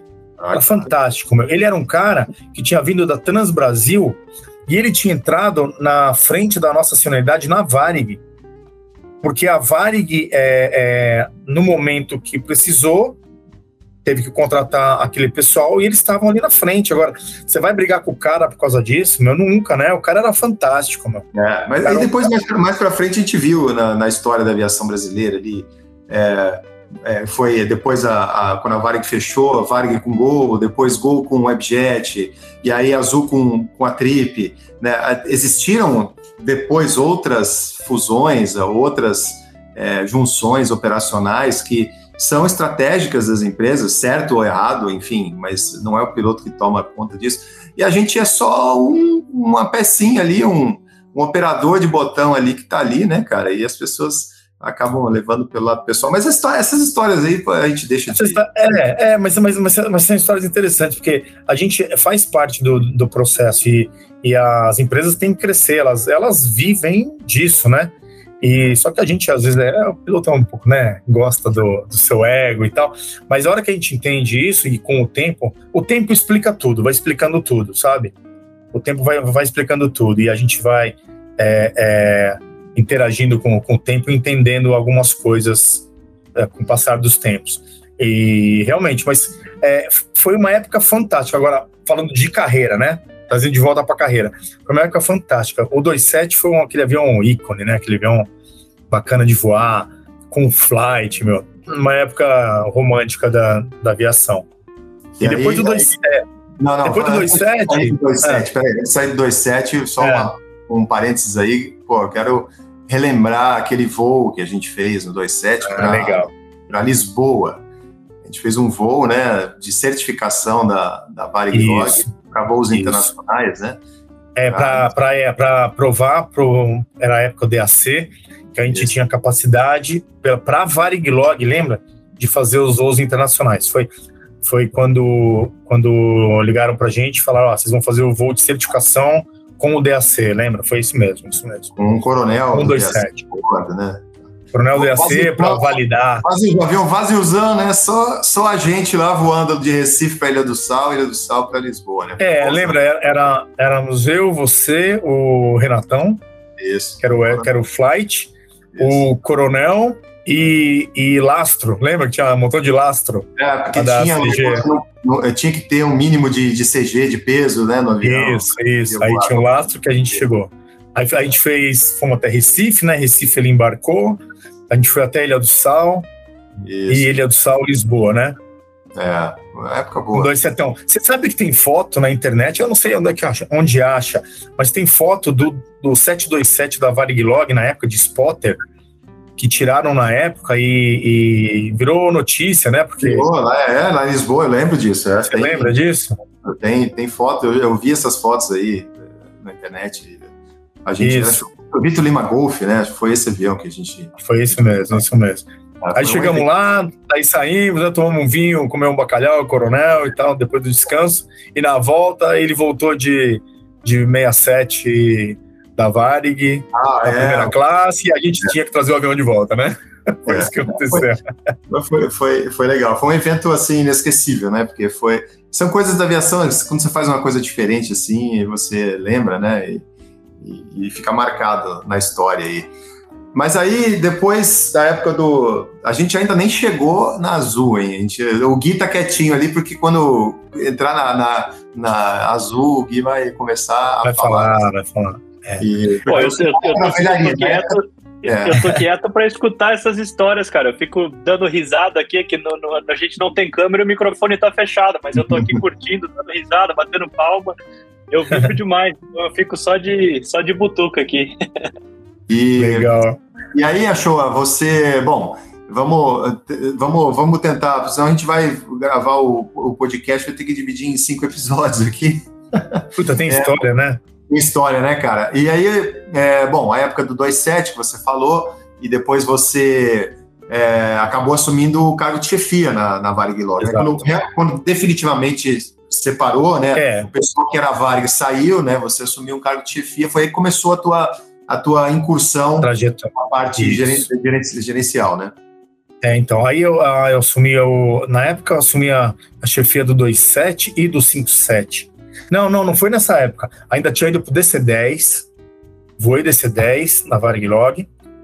né, fui, fui comandante 27, comandante DC10, aí fiz, fiz o curso para comandante de, do, do MD11, terminei, finalizei, e aí logo em seguida que a gente tinha feito o curso, um tempo depois, acabou a Internacional na Varig Log e a gente voltou pro 27. Eu tinha a chance de voltar pro 27 ou pro 57, eu preferi, claro, né, 27 de novo. E nessa época, a gente já era, eu já era checador desde lá do, do início, né, você lembra? do, do início do 27, voltei como checador e eles me deram o cargo de, de chefe do 27 e do 57. Ah, foi quando iniciou essa parte, essa esse, eu comecei a ter gosto pela parte administrativa ali, né? Junto com, com a equipe que tinha ficado, e depois assumi o Flight Standards também lá da, da, da. E aí, com o tempo, acabou. Aí eram, já eram 2011 para 2012 foi quando a Variglog também fechou. Por, por, motivos comerciais e tudo mais, e, e, a Variglog fechou. A Varig fechou em 2006, se eu não me engano, e a Variglog em 2012. A gente acabou ainda ficando seis anos é, trabalhando só com o nome Variglog e, e não tinha mais a Varig suporte. Ah, foi quando aí, aí vai começar a história que, que, o, que o Gui vai gostar. Foi quando. É, não, aí finalizei, eu lembro que eu dei carta para todo mundo de de horas e tudo mais, a gente apagou a luz lá. Eu lembro que eu e o comandante Aerovaldo, tá aqui na Azul até, a gente apagou a luz da Variglog. E aí, no dia que a gente apagou a luz, isso que é bacana, né? Porque no dia seguinte, já três caras da Azul me ligaram. Ah, o comandante Jacques, que tá aqui, o Ferreira também me ligou. Eles me ligaram e falaram assim: cara, é, a gente sabe o que aconteceu, põe teu currículo aqui para ver se você é, consegue ir para cá. Eu ainda fiquei enrolando, Gui, eu fiquei uns três meses ainda enrolando com a, a Gisele na época que era do RH, a psicóloga me ligava e eu ficava, não, tô terminando aqui umas coisas da Varguiló, três meses, aí uma hora ela me ligou e falou assim, ó, a última vez que eu vou te chamar, você vir fazer a seleção. Eu falei, ah, então tá bom, então eu vou. Aí no dia seguinte eu vim. Eu, eu acho foi... que a Gisele deve, deve ser a psicóloga mais famosa de aviação do Brasil, porque acho que todo mundo que queria voar na Azul entrava em contato com ela pedindo para mandar currículo para Isso, é isso. Bota mesmo. na azul, pelo amor de Deus. e na época ela me chamou e puta, foi acho que a decisão mais acertada que eu tive na minha, na minha, na minha carreira. É, é empresa fantástica que eu, que eu trabalho hoje. É, e aí acabei vindo para Azul. Aí Azul, o plano da Azul era para voar Embraer, e eu falei, porra, depois de 10 anos, cara, eu vou decolar em emergência, né? Porque eu tava 10 anos voando o trimotor. Aí eu falei, porra, eu vou, eu vou sentar de novo num bimotor. É, nova, né? né? Você podia, né? Você podia, né? 10 anos voando trimotor, né? É, foi, foi, foi que eu falei pro meu instrutor na época, é, o Rodrigo Xavier, cara. Eu falei, porra, meu, a gente já vai decolar em emergência. Ele começou a rir, né? Ele falou, pô, você tá mal acostumado, né? 10 anos voando trimotor. Eu falava, não, é, não tem aquela do que, quem tem quem tem dois tem um, quem tem três tem dois, e aí vai. E eu falei, poxa, mas vamos que vamos. Mas foi muito bacana. Aí, claro, aviação mais moderna, volta aquela aviação que, que, que é o conceito hoje, né? Mais econômica e tudo mais, mas é, é, é, foi muito legal. Foi muito bacana ter, ter vindo e, e ter seguido esse passo. Aí eu fiquei aqui, fiquei no, no Embraer, fiz a carreira no Embraer. E no primeiro ano, o segundo já. É, eu vim para uma vaga do, do LOSA, que abriu aqui na, na, na, em operações. Vim uma vaga do LOSA, e aí chegou um cara, o Roberto Araújo. Para quem está ouvindo a gente é, é ainda novo na aviação, não tem ainda muita familiaridade com a linha com a, com a linha comercial. Explica um pouquinho o que é o LOSA. Vamos lá, o LOSA é um programa que, que ele avalia é, ameaças e erros. E é um programa que os pilotos fazem voos como se fosse um voo de auditoria nas cabines e, e para trazer melhoria do processo e busca ameaças e erros que é aquilo que a gente pode tentar controlar e mitigar é um programa, cara, muito bacana, super, super, é, é, tá, tá, muito bem desenvolvido nas grandes empresas aí, que ajuda muito nos, nos processos e, e na condução do, da segurança, né, do, do safety da, da, das empresas. E eu vim para ser isso, para abrir uma vaga. Falei, cara, eu vou nessa porque eu gosto, né? Já, já tinha tido aquela, aquela primeira etapa lá de, da, da administração. Falei, ah, vou lá, vou ver como é que eu trabalho e como é que eu ajudo a empresa é, em relação a isso e vou continuar. Aí só que eu cheguei aqui na sede, aí a, aí peguei a Gisele de novo, ela falou assim, cara, tem, um, tem uma outra vaga, acho que você vai gostar. Aí me chamou o Roberto Araújo, que é o cara que trabalhava aqui em operações, foi lá, me chamou, e aí ele me trouxe, em vez de trazer pro Losa, me levou pro Iosa. O Iosa é, é né, auditoria de qualidade, né? Auditoria da, da, da qualidade uh, das empresas aéreas, da IATA, que, que focada em segurança. Então, que as grandes empresas hoje no mundo, né, tem a certificação IOSA, que agrega segurança e dá mais segurança às operações. Aí eles me levaram para essa, essa área, na, na área de, de operações. E a Azul estava começando a, a, a, querer voar internacional. Uh, e para voar internacional, pela legislação, a empresa brasileira que, quer, que queira voar internacional tem que ter o IOSA, tem que ter a certificação IOSA na, na, na, na sua na sua veia, né? Vamos dizer assim. Você tem que estar certificado IOSA para poder voar internacional. E a gente começou esse trabalho e fizemos a primeira certificação dentro do, desse programa aqui para Azul. E nesse mesmo ano, o, o Safety me chamou para ser gerente da qualidade. E o gerente da qualidade era o cara que ia tomar conta do, do IOSA, né? Do, da empresa toda. E, e, e, de outros programas internos da, da, da qualidade da, da Azul, dentro da área de safety. Ah, e daí fiquei, cara. Aí fiquei, aí virei gerente geral da qualidade e daí esse ano eles me colocaram como diretor de qualidade e segurança aqui dentro e, eu acabei assumindo tudo. E dentro desse tempo aí, tive a oportunidade também, falando, voltando um pouquinho aquela história de, de educação, né? Aí eu acabei fazendo a minha, meu MBA na Embry-Riddle em, em gestão de aviação, que foi muito bacana também. E eu só pude fazer ele porque eu tinha faculdade de Direito. Você entendeu? Olha, olha que, que, doideira, né? Então, é. São... conversa, né? É aquilo que a gente estava falando. É, é um investimento para o futuro, né? Na real, é. você não vê muito retorno no início, mas lá para frente é, abre, abre umas portas, né? Você pode galgar outros caminhos dentro da, da, dentro da própria carreira, né? Dentro da própria área de atuação. É, a, a, faculdade te dá essa oportunidade, isso é bem legal mesmo. É esse link que eu, que eu queria fazer, por isso que a gente falou isso lá no começo, e o que me proporcionou até estar tá nessa posição hoje, né? Porque dentro da, da, da das atribuições, é, a formação é importante para estar tá numa posição aqui de, na, na, diretoria. Então você vê, né, aquele, aqueles links que a gente faz. Então, fiz a faculdade lá atrás, achei que não fosse servir para nada. Me ajudou muito como vida, porque é um, é um curso bacana, né? Um curso que te abre a, a mente, mas assim, a, vou falar em canudo, né? Em canudo eu fiquei, ficou guardado, ela ficou latente até o dia que eu precisei dele, fiz meu MBA é, para me aperfeiçoar mais e diversos outros cursos aí também que a gente acabou fazendo na área de segurança, né? Investigação e tal. Estou finalizando o curso agora do CENIP, então é, é, é, é, muito bacana. Então, se especializar, o estudo não é, não é, nunca é, nunca é pouco. Né? Pode, acho, pode rodar. Vamos explorar um pouco mais isso aí, que eu acho essa área bem interessante. Agora, é, saindo de um pouco da, da, das histórias, da, da, da narrativa da tua vida, para a gente falar aqui é, de uma forma um pouco mais, é, mais técnica e direta assim, para os pilotos que ouvem a gente, né? Da, da tua atuação como gerente de safety né, e quality.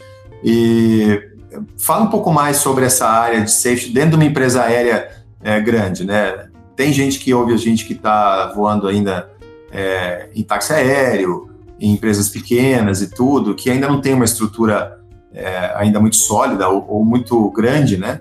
existe lá por compliance, tem que ter, mas não, não existe uma estrutura. E tem os pilotos, como uh, a maioria de nós aqui, que voam em empresas aéreas que é, sabem da existência do safety, alguns vão com medo, um medo de, de, tomar, de receber um e-mail do safety, né? Mas não, não, não, tem, não tem noção exata né, de como funciona assim, o, o departamento, assim, como, quais são as atribuições, as responsabilidades, que, que é a tua função no dia a dia, que, imagino que seja muita coisa. Fala um pouquinho aí para o pessoal sobre essa legal. árdua. Muito legal ter essa oportunidade de falar sobre isso. É, primeira coisa, não pode ter medo do safety, né? O safety é uma área de acessória de, das empresas aéreas que agrega muito valor e tem e ela dá suporte para a operação como um todo. Ah, o nosso conceito aqui hoje, eu, eu dei uma ampliada nesse conceito, ah, trabalhando segurança para todos. Então, a gente nem fala mais safety aqui. Aqui em português ficou diretoria de qualidade e segurança. Qualidade, porque a gente fala que sem, sem qualidade não tem segurança, né? E a qualidade ela agrega valor tem a certificação, a gente audita todos os processos, a gente quer melhoria nos processos, então em cima da qualidade. E o safety e segurança, hoje a gente agregou segurança do trabalho dentro da área, que é uma área importante para todos, né, da, dentro da empresa. A gente tem a área de, de RP, que é resposta à emergência, que é uma área daquela área de crise, né, se você tem um problema maior, você tem uma área de crise para assessorar a empresa toda em momentos críticos. Você tem, eu tenho área de risco, né, que trabalha risco e análise de risco e a segurança, que é o tal do SGSO, o SMS, né, que que o mundo aí conhece, então que é a parte de risco mesmo. Eu tenho a área de security, que é uma área importante, que é a área de, de, de interferência ilícita, né, segurança da aviação por, é, em cima de atos ilícitos e tudo mais, que é uma área hiper importante que a gente trata todo dia. Você vai, você vai passar pelos canais de, de inspeção, tudo aquilo é security, né? Vai passar pelo aquele totem lá para ir voar, passar tua mala e tudo aquilo lá é security. Vai embarcar no avião, catering que vem, o que, que entra no avião. Então, essa parte toda de security está tudo com a gente também. E a parte de safety, lá, tem diversos programas dentro da, da, da área de safety, segurança e safety, efetivamente falando tanto a parte de ocorrências, né, que ocorrem, de, imagina, a gente tem quase mil operações por dia, 900 a mil operações por dia, imagina, não é tudo que dá certo, né? É, a gente tenta, a gente quer que tudo dê certo, mas a, o dia a dia não é assim. Então a gente é a área acessória para dar suporte, para tentar melhorar o processo e, e trazer a garantia da, de trabalhar dentro de um nível aceitável né, do, do risco, que é o que a gente faz. Você lembra que em aviação, como muita coisa na tua vida, não tem até a tem a parte da produtividade, a parte da segurança. Se você quer ser segurança total, você não sai de casa, mas mesmo sem sair de casa é perigoso, né? De repente você vai no banheiro escorrega, né?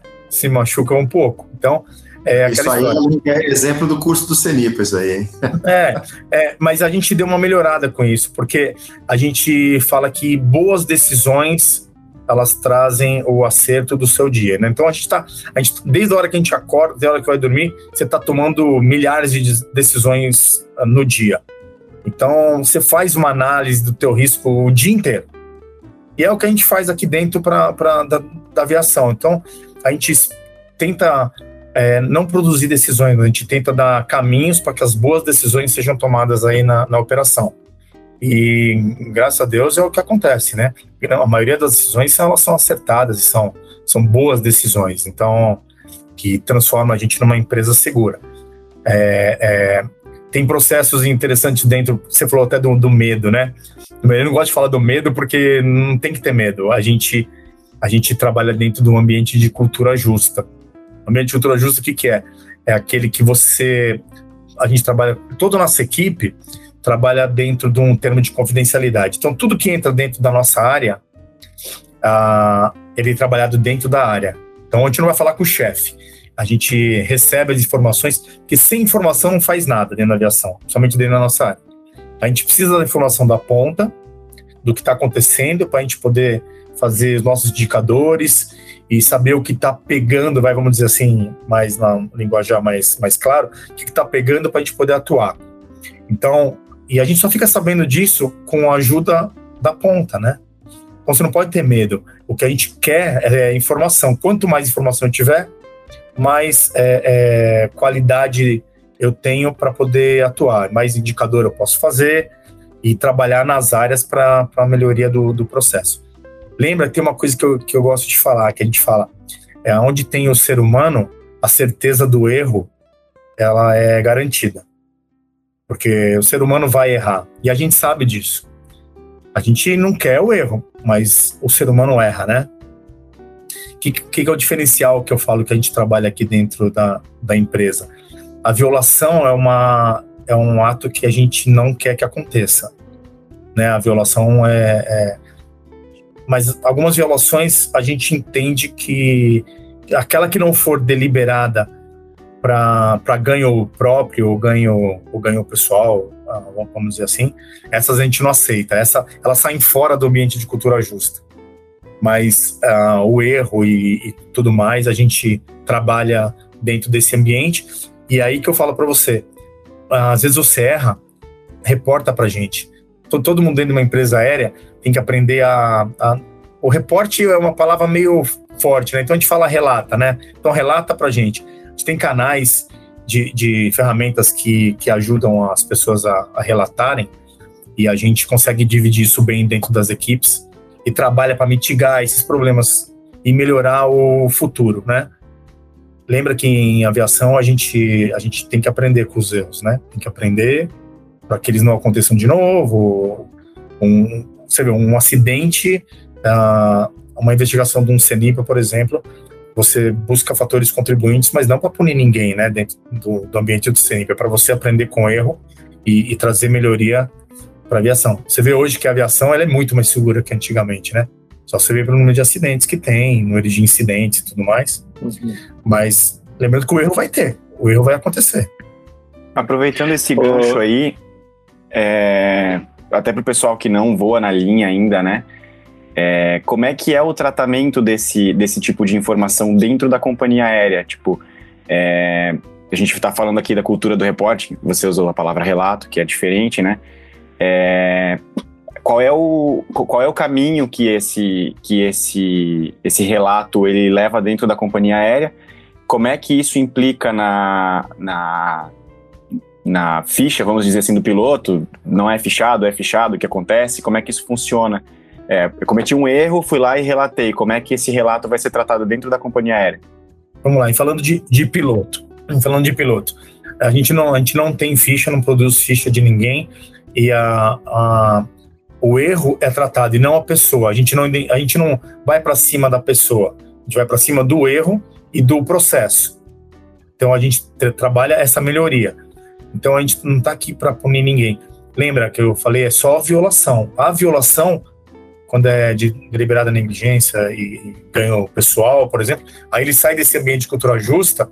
Uma violação, aí eu não, eu não consigo tratar dentro do nosso escopo.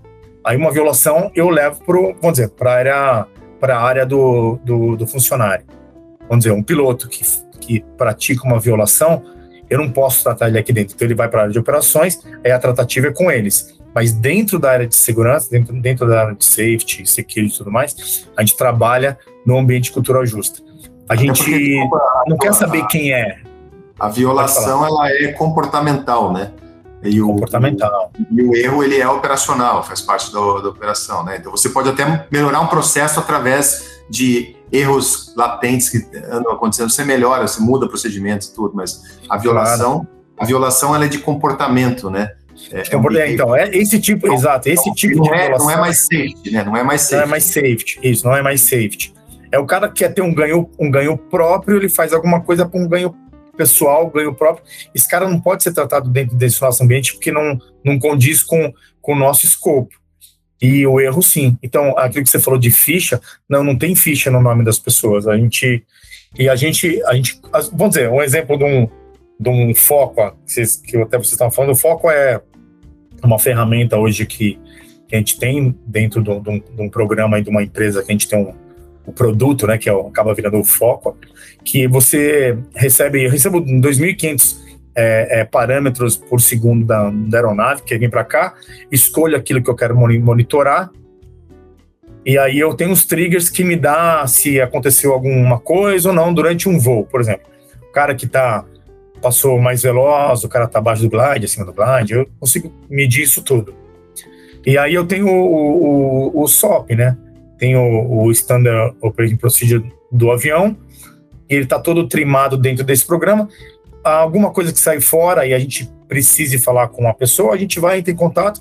E aqui, ainda bem que ninguém tem esse tipo de. Ninguém tem medo de receber um, um e-mail nosso, né? Porque a gente quer entender o que aconteceu, o que motivou a, a, a, aquele evento e tudo mais. E aí serve como aprendizado. A gente já, a gente já conseguiu mudar, mudar o SOP com exemplos que estavam acontecendo muito aqui. Por exemplo, tinha um evento que acontecia muito. A gente falou, mas tem algo esquisito. Então, o SOP estava levando a, a, a, a, isso. Então, a gente, em, aí, em conjunto com operações, a gente, o Flight Standards, a gente consegue melhorar o, o processo. Então, dentro de uma área de segurança, de uma área de safety, de uma empresa aérea, não tem que ter esse tipo de medo. Você tem que ser. Você, tem que entender a gente como uma área acessória, uma área que te dá suporte. Legal. Principalmente falando do piloto. Renato, e falando um pouco de, de fadiga, porque é um, é, um, é um problema constante da, da nossa vida, de um dia voar de noite, um dia voar durante o dia, e às vezes tudo misturado. É, como, como é que é tratado, por exemplo, um reporte de, de, de fadiga? Eu sei que tem alguns reportes que, que são aleatórios, o cara tá de mal com a vida, ah, não gostei do voo, o cara vai lá e manda um reporte, mas se, se tem sei lá, um bate-volta Fortaleza, um bate-volta Recife, aquele voo normalmente tem um reporte de fadiga. Como, como que isso é tratado? Como que isso é, é estudado para que isso seja melhorado? Legal. Isso é bacana você falar. A gente tem dentro a, o RBAC 117, que é a nova, a nova legislação do tema fadiga, ele saiu para ser uh, iniciado e trabalhado em 2020. Aí teve a pandemia, aí a gente acabou não voando, né? O RBAC. E a gente está usando ele como balão de ensaio agora. Os problemas têm acontecido, mas a gente tem ferramentas para ajuste disso. A gente tem implementado hoje dentro da empresa um, uma área que só trabalha com FRMS, né, que é o, que é o gerenciamento da, da fadiga, e ferramentas que ajudam nesse, nessa análise. Uh, uma dessas ferramentas uh, a gente passa a escala, vamos dizer, tem um, tem um relato de fadiga, ou mesmo antes da escala ir para a produção, a gente passa essa escala no nosso sistema. E aí analisa algumas potenciais uh, fases de fadiga e tudo mais, para tentar que quando vá para a produção ela não vá é, é, com, com a fadiga embutida. Mas claro que às vezes acontece um ou outro, e às vezes o ser humano também, o ser humano não é igual um, um ao outro, né? Esse sistema é, ele é, ele é matemático. Ele é matemático, é desenvolvido meu, em diversos estudos, mas ele te dá tipo o nível de álcool no sangue. Então, tem um número lá que ele vai te dar quantidade de doses de álcool no, no sangue para saber se você está apto ou não para voar. Então, quando a gente recebe um relato de fadiga, a gente pega a escala dele, vê a fase anterior, oportunidade de descanso que ele teve, se ele descansou. Então, a gente entra em contato com um tripulante para entender se ele teve oportunidade de descanso e se ele aproveitou aquela oportunidade de descanso para descansar, para entender é, é, se ele realmente estaria ou não fadigado naquele voo, se, porque tem, tem, relatos que a gente tem aquele anterior e o relato posterior, né? Então, cada caso é tratado individualmente e tem um grupo uh, uh, específico que trabalha uh, nesse, nesse sentido, dentro da, desse Só, grupo de fadiga só voltando um pouquinho ao nível de álcool que, que tu falou, é, não é que a pessoa tenha bebido álcool, isso é usado para medir a. a isso. É um, é um, comparativo da fadiga, né? Por exemplo. É, é, Exato. Esse, esse, modelo matemático ele traz é, nos números, né, dentro do gráfico. Então, quando ele cai para um, uma área mais negra, por exemplo, ele quer dizer tantas doses, é equivalente a tantas doses de álcool, sabe? Porque quando você está com a dose de álcool, você perde os seus reflexos e, e, e, e aí você estaria inapto para fazer um voo seguro. Só, é só mais ou menos por aí, é, tá, para entender. Não tá bebendo é. e voando, né? Exato, não, não, nunca, né? Bebeu e voa, aí tá violando, né? aí, é, então, bebeu, bebeu e voa, tá violando, tá fora do ambiente de, de cultura justa do safety. Então, a ferramenta, ela traz isso para como, como um modelo de, de, análise, né? Como modelo de análise. Mas é, é equivalência, né? Claro que não, né? É, posso ter me expressado mal, mas é obrigado por, por ter. Não, não, não. Eu, eu, na verdade, eu, eu, eu, entendi, mas era só para o pessoal que, que, como passou só a parte do álcool ali, para o pessoal também entender que é, uma, é um comparativo, né, de quão fadigado você estaria em comparação a, a beber, sei lá, três, quatro, cinco doses de álcool, né, que você fica, é, como, como você falou, sem os reflexos, fica com sono, fica, né, mais Exato. lento, né, então é, é um, é um bom comparativo. É, o importante até é você ter uma equipe, né? As empresas todas as grandes têm hoje uma área específica que trata o assunto, né? E dentro aqui da nossa equipe a gente tem uma, uma equipe grande e muito bem treinada, sabe? É, é, alinhada, assim, bem, bem, bem, trabalhando, trabalhando bem esse esse tema da fadiga dentro da empresa. O, Gui, você vai falar alguma coisa? Porque eu tenho uma eu tenho aqui uma. Tenho duas perguntas em uma. Duas perguntas correlacionadas, assim. É, eu queria saber de você, Achoa, é, da perspectiva de, do, do, safety, no departamento de safety, de uma empresa grande. É, como é que foi, como é que foi atravessar a pandemia, né? É, na, na, gestão mesmo do safety da, da empresa, é, não só a gente pode focar na área de voo, na área de, de pilotos, tá? Porque a maior, maior, parte do nosso público é piloto. Mas é, eu tenho bastante curiosidade de saber, assim, como, como a pandemia afetou as curvas de, de, de desempenho e de análise de risco, é, como a, a falta de recência, né, ou a baixo, baixo número de horas afetou o número de eventos.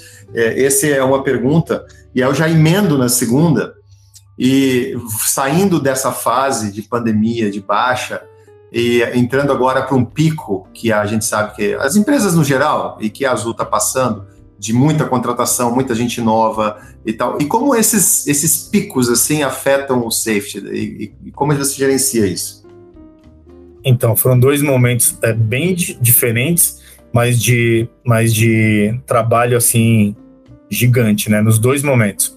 Aquele primeiro momento que ligaram para a gente falaram assim: ó, não vem mais trabalhar, vai ter que trabalhar de casa a gente tinha recém adquirido a ferramenta é, é para trabalho online, que ninguém usava, tivemos que aprender a trabalhar daquela maneira, dentro de casa, todo mundo dentro de casa, sem saber o que ia acontecer.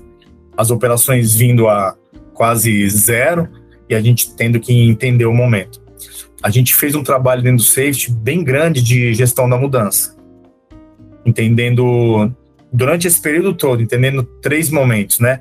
Uma, a, a parada, a, a, a manutenção das operações, muito por causa também de, de experiência recente, e a, você não podia mais ir fazer é, a, o seu CEMAL, né? Não podia mais fazer a tua, a tua, a teu exame médico. Como é que ia ficar? E aí trabalho junto com, com o regulador para entender se eles iam é, jogar para frente a, os vencimentos das licenças, aí você não tinha simulador, mas não dava para vir todo mundo, você tinha que voar com a porta aberta no simulador, porque é ambiente fechado. Então foram, foram diversos problemas que a gente teve e foi alta demanda de, de trabalho, mas a gestão da mudança, que é uma, uma das funções dentro do, da área de safety e qualidade, foram, foram usadas para esses três momentos. E o retorno às operações também foi outro desafio. Lembra que a gente teve que fazer muitos voos cargueiros, usando aeronaves de passageiro. Então, imagina, uma mudança gigante nesses conceitos, né?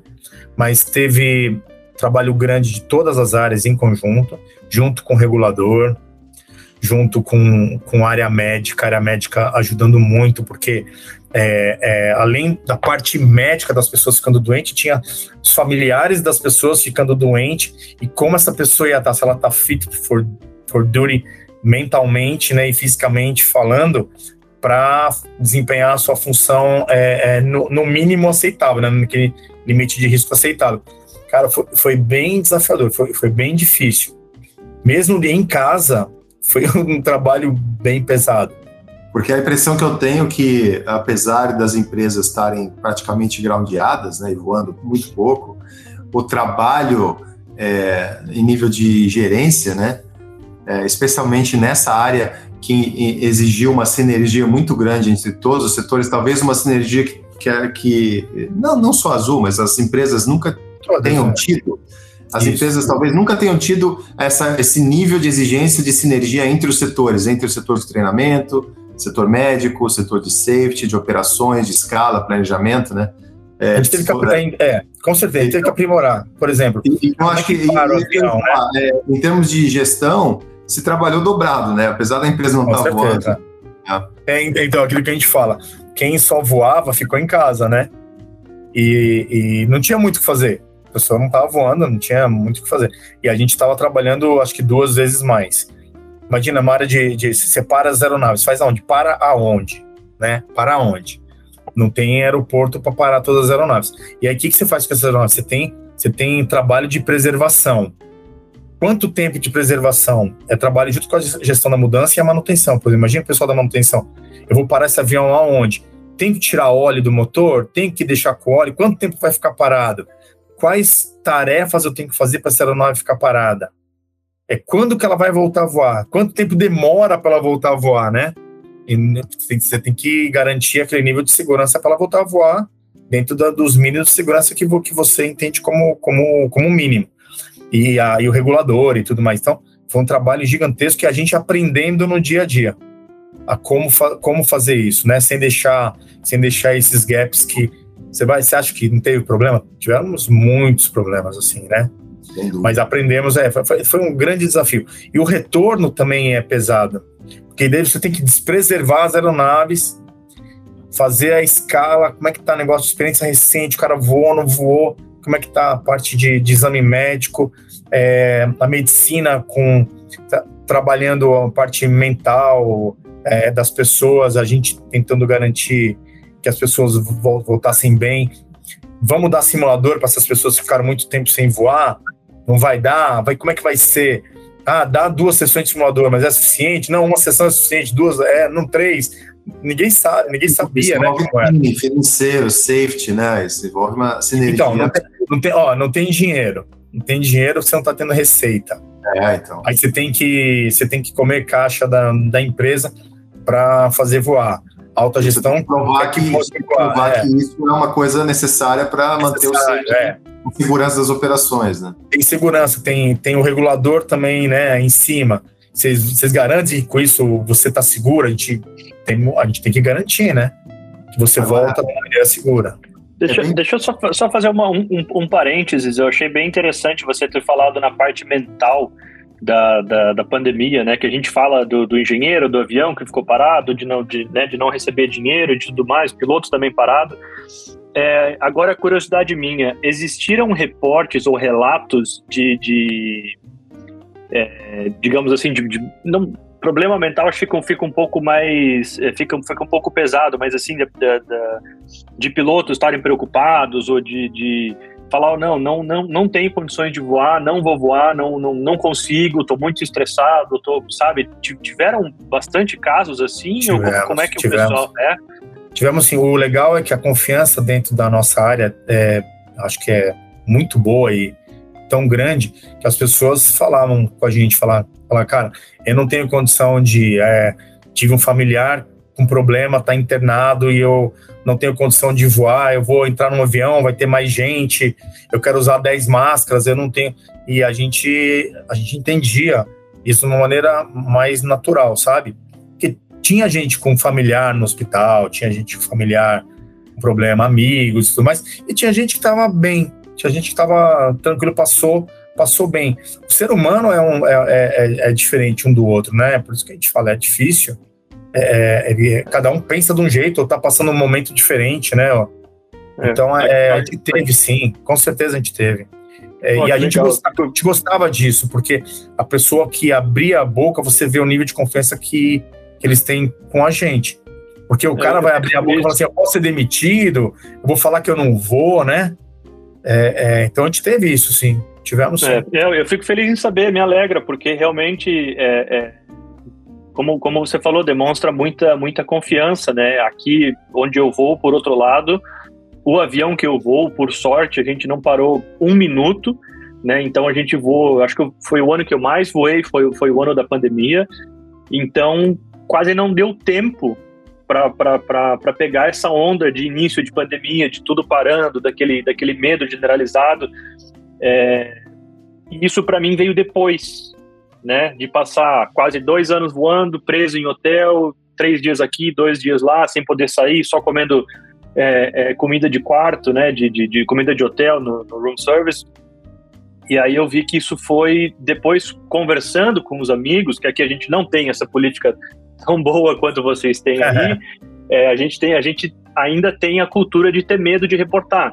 Né? Então a gente conversando entre os amigos, estava todo mundo no mesmo nível de estresse, no mesmo nível de, de, de, é, de, de tensão, de, de tudo mais, de preocupação, né? E ninguém reportava nada, porque a gente acaba ficando, ficando com receio, né? E o que é o que é errado, o que é errado, porque trazia. Então, imagina, a gente, ó, é, a gente sabe disso. O que, que a gente dentro do escritório sabe da, da operação? Sabe muito pouco, porque eu, eu, por exemplo, vou pouco, e a minha equipe de pilotos aqui, de comissários e tudo mais, eles vão pouco também. A informação que vem é muito rica para a gente entender o que está acontecendo, para a gente poder atuar. E a empresa, a empresa realmente ela, ela é muito boa nisso. E, e, a gente tem um nível de maturidade muito bom dentro da alta gestão aqui, dentro da média gestão e, e, e da ponta também. Então, eu acho que isso faz uma grande diferença com certeza. Sem informação você não faz nada. Então aqui a gente tinha informação. Sem informação, imagina, você acaba botando em risco a operação porque vai ter gente voando que não está apta para voar no momento desse. Só que você não sabe. O cara, o cara ele tem medo de perder emprego, tem medo de, de falar, de levantar a mão que, que, que tá precisando de ajuda e não tem ninguém que vai ajudar. De repente você tem um evento no meio do, de um voo e você não quer isso, né? Você como empresa, você como gestor da empresa, você não quer isso. Você quer que saia da melhor maneira possível, saia seguro. E se aquela pessoa que levantou a mão, cara, às vezes não é culpa dela, é o momento. É o momento. Até, até Esse momento é muito diferente para uhum. cada um, né, individualmente. Sim, você, você falou em custo, né, de botar às vezes a pessoa de volta para o simulador para fazer. É claro que na hora um gestor ele vai olhar, sei lá, 300, 3 mil pilotos, ou, né, quando quantos é. pilotos tem, tem na empresa e vai falar, puta, mas olha, olha o custo disso, né? Só que um acidente, no final das contas, sai Exato. muito mais caro, né? Então toda, tudo isso serve para mitigar o pior dos casos, que seria um acidente, né? Então, isso vai do nível de, uma, de maturidade. Então, a, a, alta gestão aqui, ela tem um nível de maturidade muito bom entendimento do, do, do propósito, né? Então, a gente é, tem um propósito de ser a melhor empresa do, do, mundo, a gente tem esse propósito e a gente quer ser, mas não só para o cliente externo, e a gente quer ser para o cliente interno também, que, são, que é toda a nossa população de, de funcionários, né? E essa é a base da cultura justa, né, Acho? A base da cultura justa, ela começa da, da, da liderança mais alta da empresa, né? Com certeza. E, e ela vai indo para baixo, para baixo, até o, o, gestor de segurança, até o diretor de operações, o piloto-chefe, né, o piloto-chefe adjunto, que é o que tem contato direto com os pilotos, né? Com os pilotos, né? E, e, e volta aquele, aquela ciclo reverso que cria. E, na verdade, quando a gente fala de cultura justa, a gente está falando sobre confiança, né? É aquela. Exato. É estabelecimento de uma relação madura, como você falou, de confiança mútua. Porque é interessante, alguns bullet points aí do, do que você falou, muito interessantes. É, é, cultura justa, a gente pensa assim, pro lado piloto, né? Não, mas a empresa tem que ser justa comigo. Mas É uma relação de confiança, ela é estabelecida dos dois lados, certo? É mútua. Né? Então a empresa tem que ser, ter uma comunicação clara, a empresa precisa ser é, objetiva, né? ela tem que dizer a verdade e ela tem que agir da forma que ela se uh, manifesta. Se, vende. Se, se vende, exatamente. Por outro lado, uh, os funcionários, a gente está falando dos pilotos, tem que retribuir a confiança que você ganha em fazer um, um disclaimer de um erro seu e não ter nenhuma punição, cumprindo os procedimentos. Isso. Porque a empresa espera que você seja profissional, a empresa espera que você cumpra o que a empresa quer. Goste você ou não do SOP, do procedimento, a empresa te contratou e, e o teu contrato de trabalho está lá para você cumprir aquilo. Né? Se você quer mas, mas, mas olha, que, olha que interessante isso que você está falando. É, é, a gente quer realmente que a pessoa faça aquilo que está escrito. tá tudo escrito aqui. Mas uhum. também, uhum. dentro do ambiente de cultura justa, algumas coisas que podem ter sido de uma maneira que talvez não seja melhor, ele pode, em via reversa, nos relatando e tudo mais, a gente avaliando, mudar esse procedimento, porque ele pode ser melhor. Ele exatamente isso que eu ia falar. Exatamente isso que eu ia falar. É, você cumpre, mas você. O que, que é o profissionalismo? É você, mesmo você não concordando, né? Você vai cumprir, porque aqui é o teu liability, aquela você está sendo pago para aquilo, né? E você chega e fala, olha, eu não concordo, mostra por quê, mostra um jeito melhor de fazer, e isso você está criando essa relação mútua de confiança.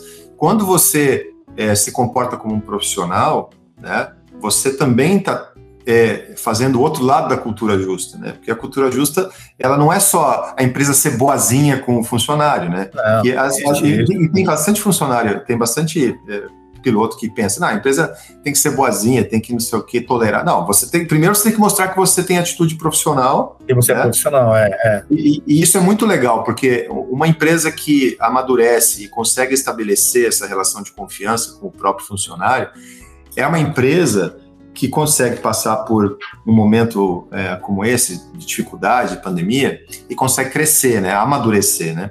E, e é interessante, o outro, é, outro bullet point que eu queria pegar, é, você falando sobre o que aconteceu durante a pandemia, de como vocês tiveram que é, repensar, né, sair da caixinha e, e desenvolver outros métodos para achar soluções para coisas que não é, existiam é, literatura ainda, né? É, é a resiliência corporativa, né? Isso. A gente fala, quando a gente fala de resiliência, a gente pensa na resiliência individual, né, do Exato. ser humano. Ah, eu tenho que ser resiliente. Pô, aconteceu uma coisa, eu não, eu não, eu tenho que estar tá forte, né? Eu tenho que passar por cima. Eu errei, eu tenho que consertar meu erro. Eu não posso ficar pensando que eu errei, porque eu tenho que continuar o voo, e tal. Mas uh, a complexidade de uma de uma empresa aérea, não qualquer empresa, mas de uma corporação grande, de desenvolver a própria resiliência porque afinal de contas a empresa aérea é feita de pessoas, né, de seres humanos. Então, a, cultura, uma empresa que não tem uma cultura justa, uma, uma cultura de, de, de relação mútua de confiança, ela não vai desenvolver resiliência para passar por momentos assim, porque as pessoas... É a cultura, a cultura ela, ela, ela acontece, né, com o tempo. Sim. Você, você tem que mostrar você tem. É, a confiança é a base. Para mim, a gente, sempre, a gente sempre fala isso. Confiança para a gente é a base e a gente entende que todos, todos são, podem ser parte das soluções ou das soluções, né? Sim, e, isso, é e só, só, acontece, só acontece dentro de um, de um ambiente desse. E acho que a gente conseguiu conduzir dessa maneira. Claro, não, não é fácil, tem dias que são mais difíceis que outros e tem dias que, que você tem que agir de uma maneira ou outra, mas a base nossa é essa. Então, a gente segue nessa linha durante a maior parte do tempo, que é o que a gente faz, para tentar arrumar soluções e as pessoas, as pessoas se entendendo como parte da solução, ajuda muito a gente, sabe? Ajuda muito. E entender que uma, uma empresa não tem a vida própria, uma empresa que quer crescer, eu acho que a gente ganha com isso, que a gente cresce junto, né? A gente faz parte. Os caras falam assim, é, é, vamos dizer, se o cara perguntar para você assim, ah, mas a empresa, você fala assim, não, mas cara, nós somos a empresa, você é a empresa, né? A empresa é, é um ser vivo por sua causa também, né? A empresa então, você... é as pessoas que trabalham nela, né? Isso, isso.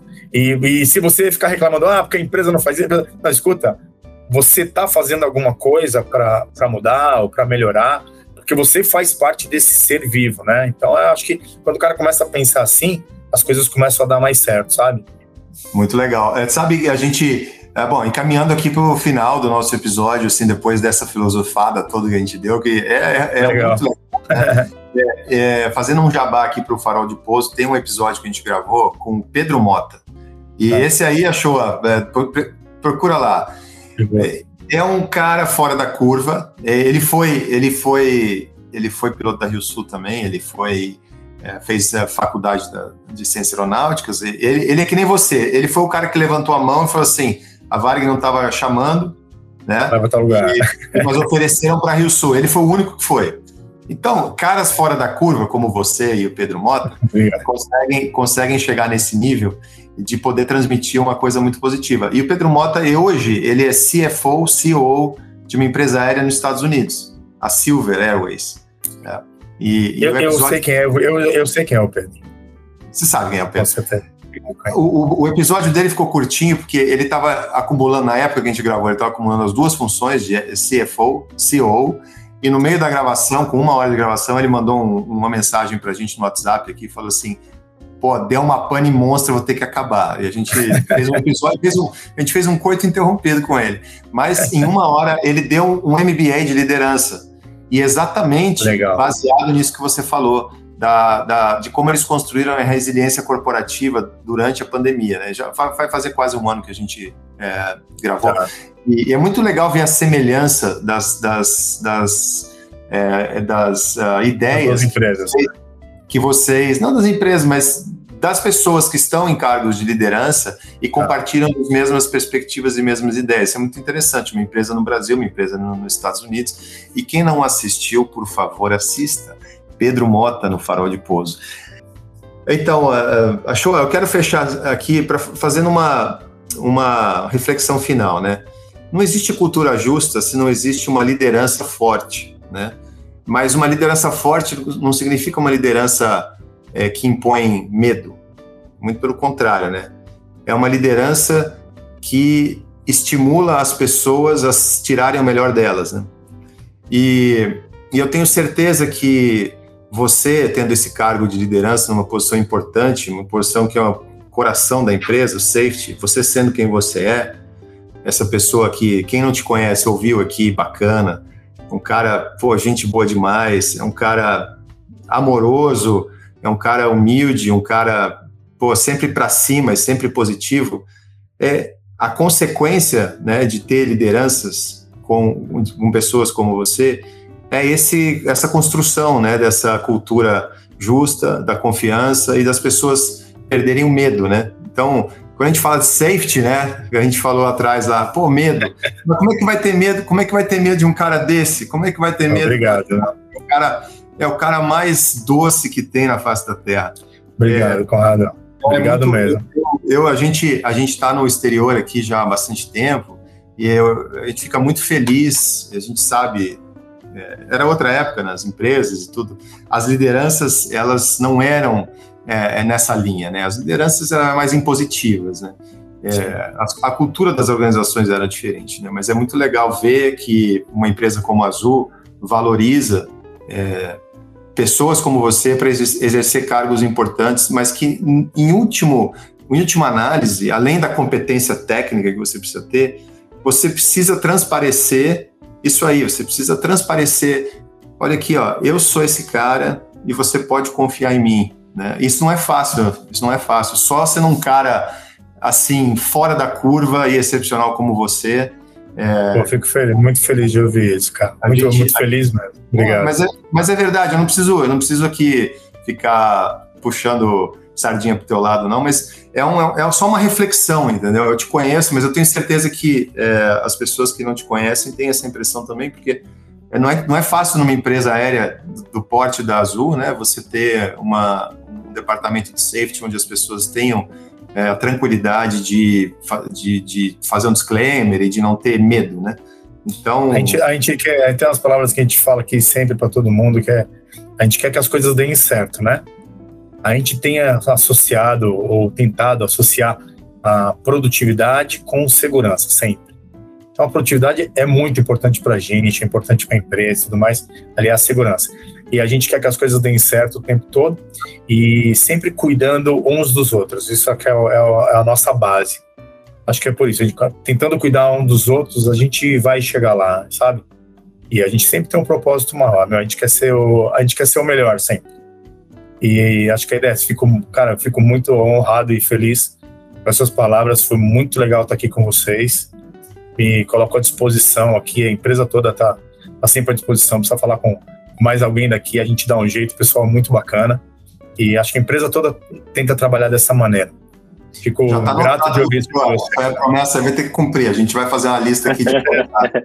Vamos fazer o um podcast azul. Vamos fazer um podcast azul aqui. Você é. vai ver que você vai ver que os caras da, da, das lideranças aqui são, são pessoas do bem. Não tenho dúvida. O, o que, o que é, é, é gostoso trabalhar. É, é, dá prazer de vir para trabalhar, sabe? Dá prazer de vir para a empresa. Que legal. E, é. cara, muito obrigado, muito obrigado pelo convite, foi fantástico. A gente, a gente falar um pouquinho de mim, falar um pouquinho do que está acontecendo e como a gente está hoje. Só, só te agradeço. Obrigado.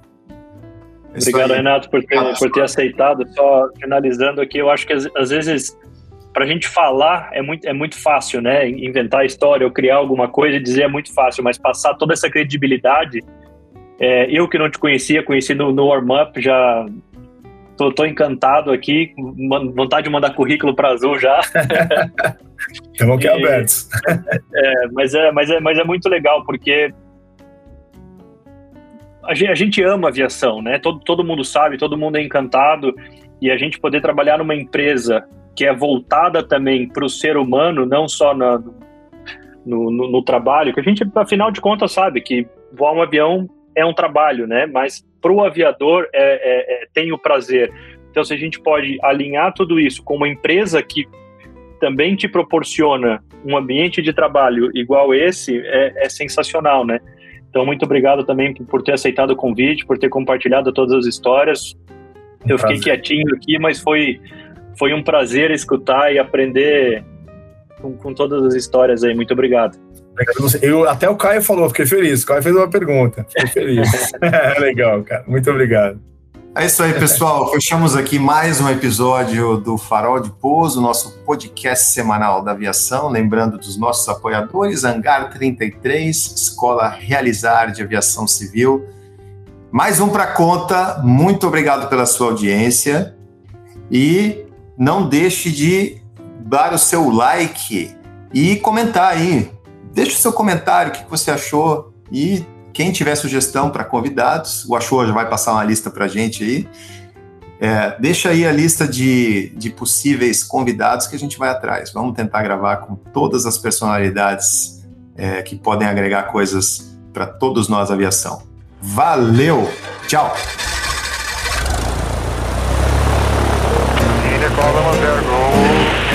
035.